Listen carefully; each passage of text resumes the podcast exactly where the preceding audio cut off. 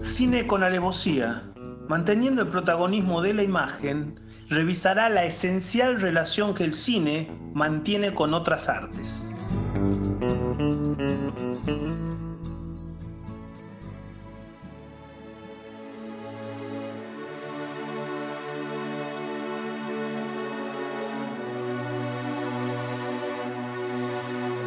Un método peligroso, película de David Cronenberg. Anotemos que estamos haciendo una instancia nueva de cine con la alevosía en su, su visión acerca de la relación del cine con las demás artes y que en este caso nos, nos centramos, o nos centralizamos, mejor dicho, perdón, entre el cine y la literatura. Claro, por eso estamos hablando de un guion que fue adoptado por el escritor Christopher De una obra de teatro del año 2002. La película se rodó en el 2011. Sí, yo cuando tuvimos que sufrir vuestra, vuestra ausencia la semana pasada, anuncié que había una especie de... Utilicé una palabra que usaba más mi abuelita, que era una mezcolanza acerca del teatro, la literatura y el cine, digamos, porque es una película que viene antecedida por una obra de teatro y viene Qué bello tríptico me ha nombrado. Teatro, literatura, cine. Eh, sí, sí, puede ser. Estamos de Talking Cure.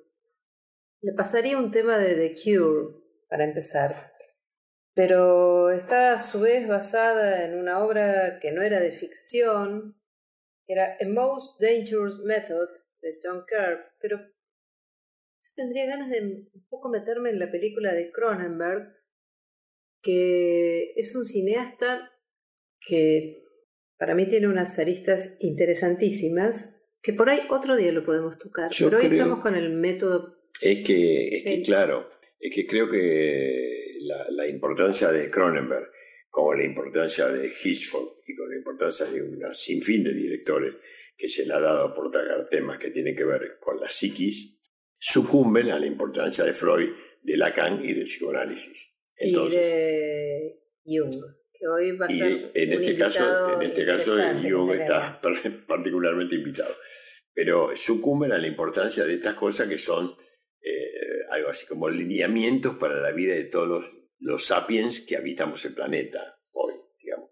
Tengamos conciencia o no la tengamos. Yo creo que a esta altura del planeta los sapiens han quedado devastados por los Cronenberg. No Cronenberg, los mm. Cromañón, qué divino mi fallido. Mm. Vale, que vamos a hablar de esto también.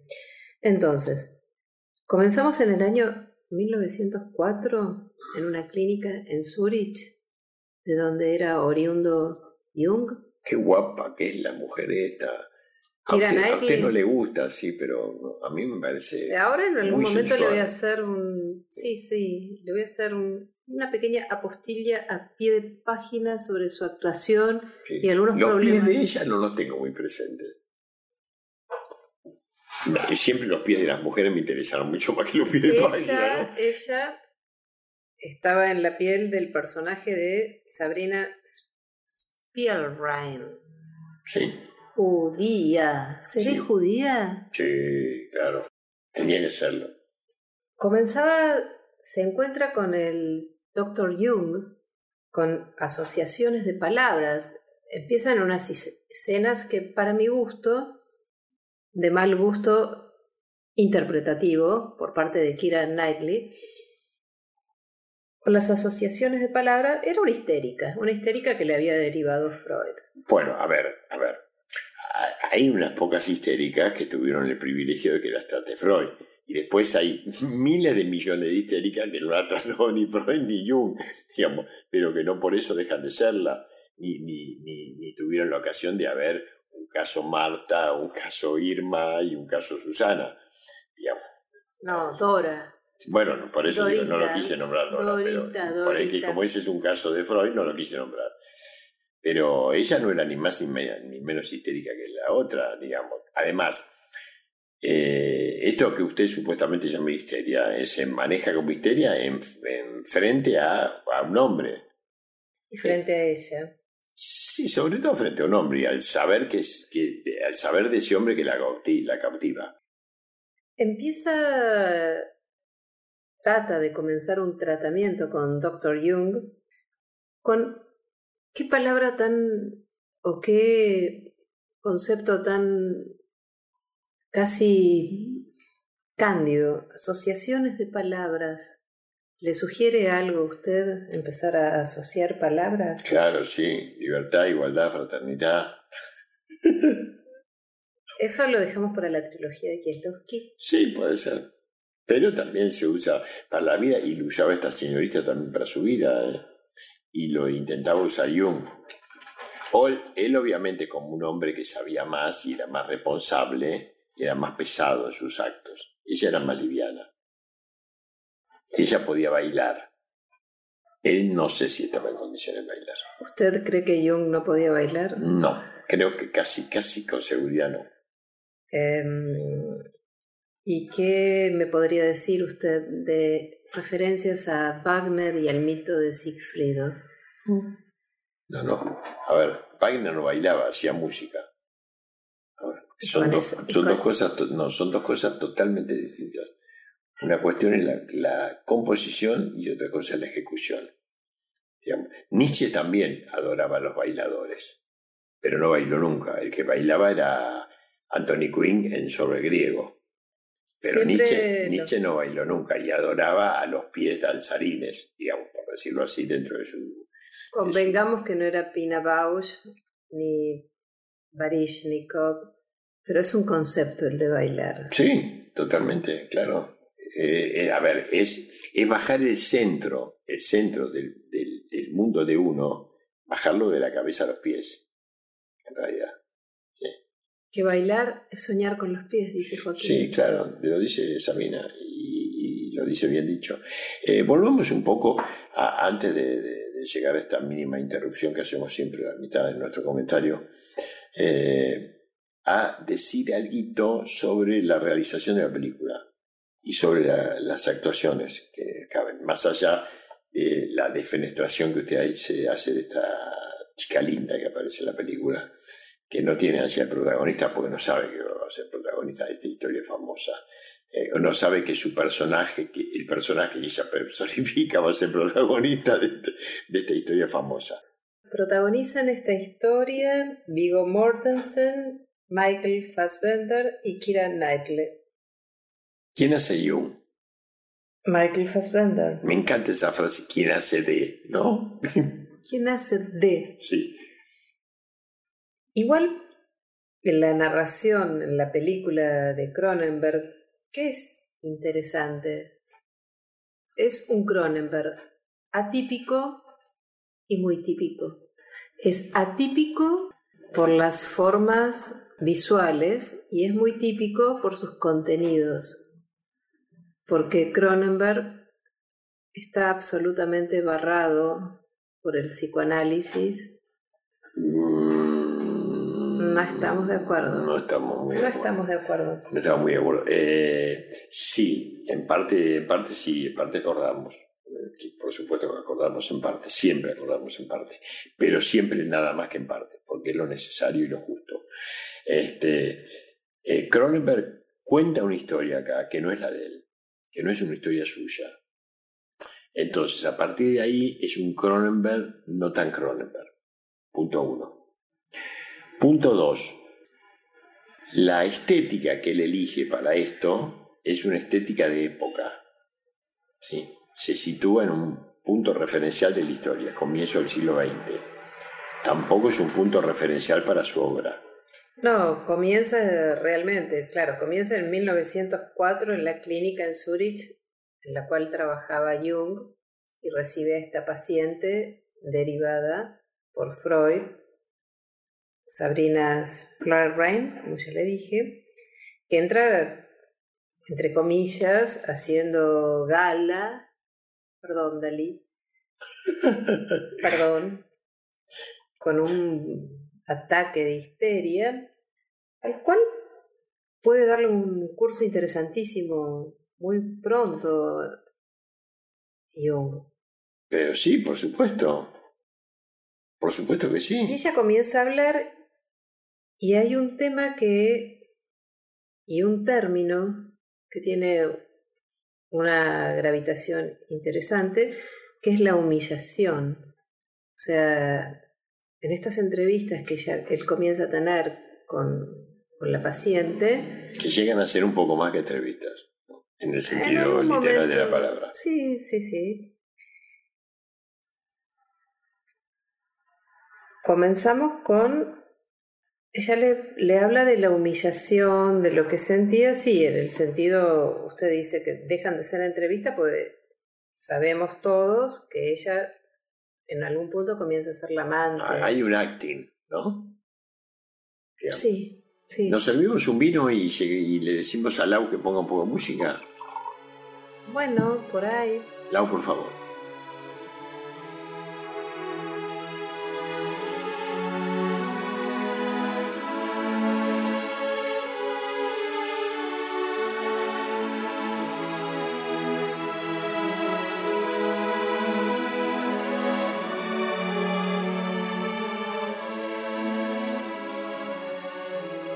Un testimonio, ¿recuerda usted de Otto?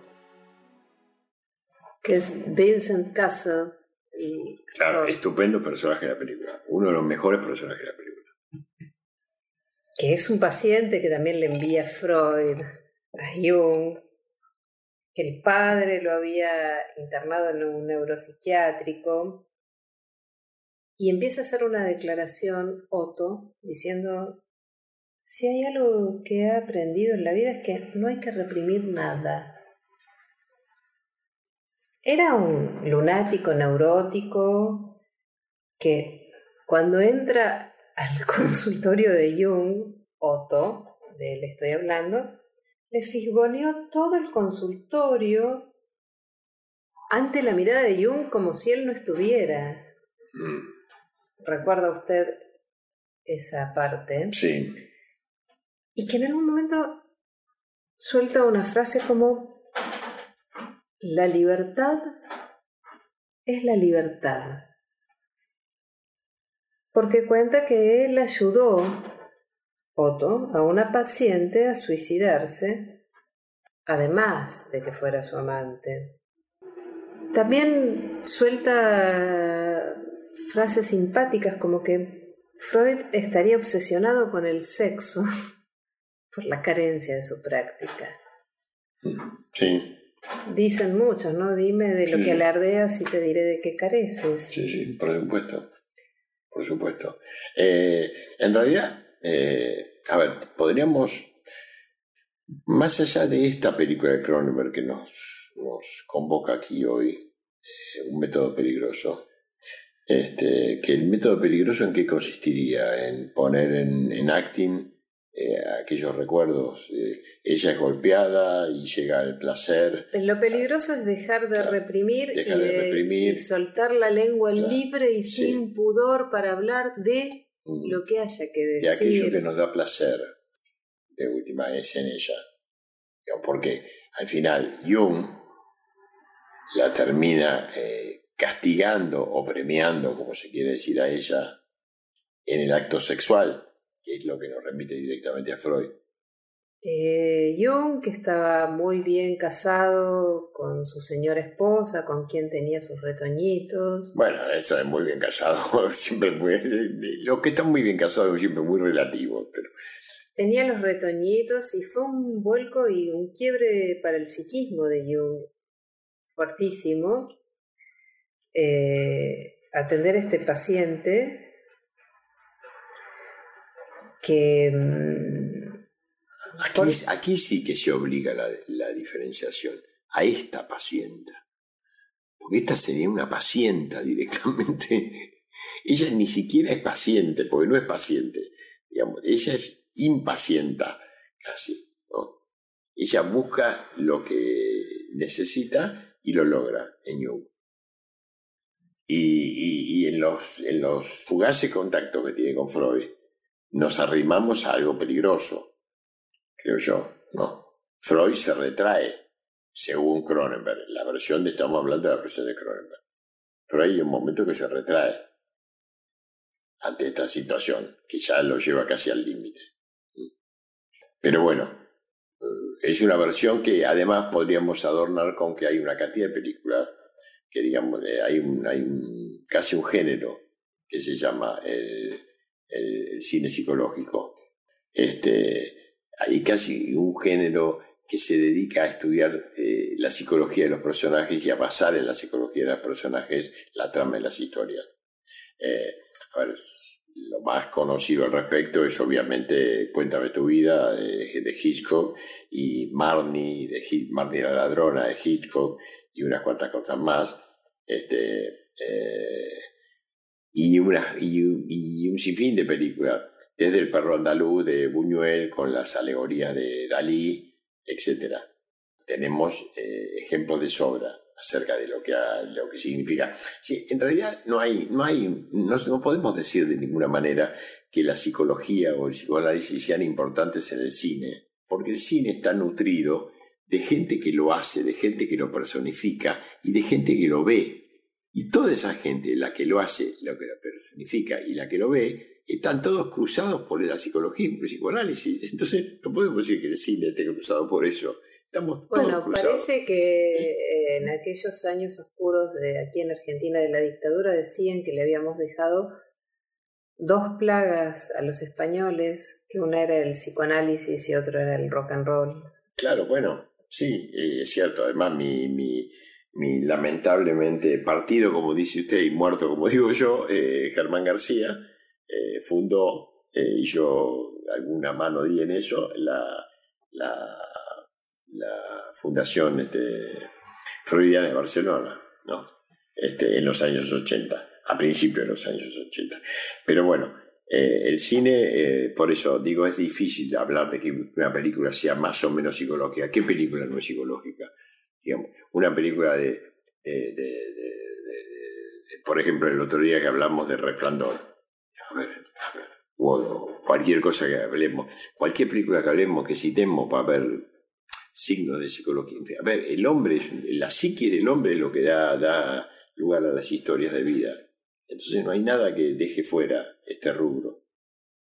Eh, le, digo honestamente, a mí más que el personaje representado por Kira Knightley, me interesó muchísimo el personaje de Otto, que es el doctor Otto Gross, que le decía, dejaba una carta pidiéndole a su padre, que ya estaba muerto, una frase encantadora que decía, no pase por un oasis sin detenerse a beber. Eh, creo que con esto podemos dejar hasta el próximo podcast. ¿Te parece? Sí, claro. No pases por un oasis sin detenerte a beber. Cronenberg, bien. Cronenberg bien. La historia que cuenta, interesantísima, por cierto. El resto, puntos suspensivos. Los puntos suspensivos son muy liberadores. Encontremos eh, la semana próxima. Espero.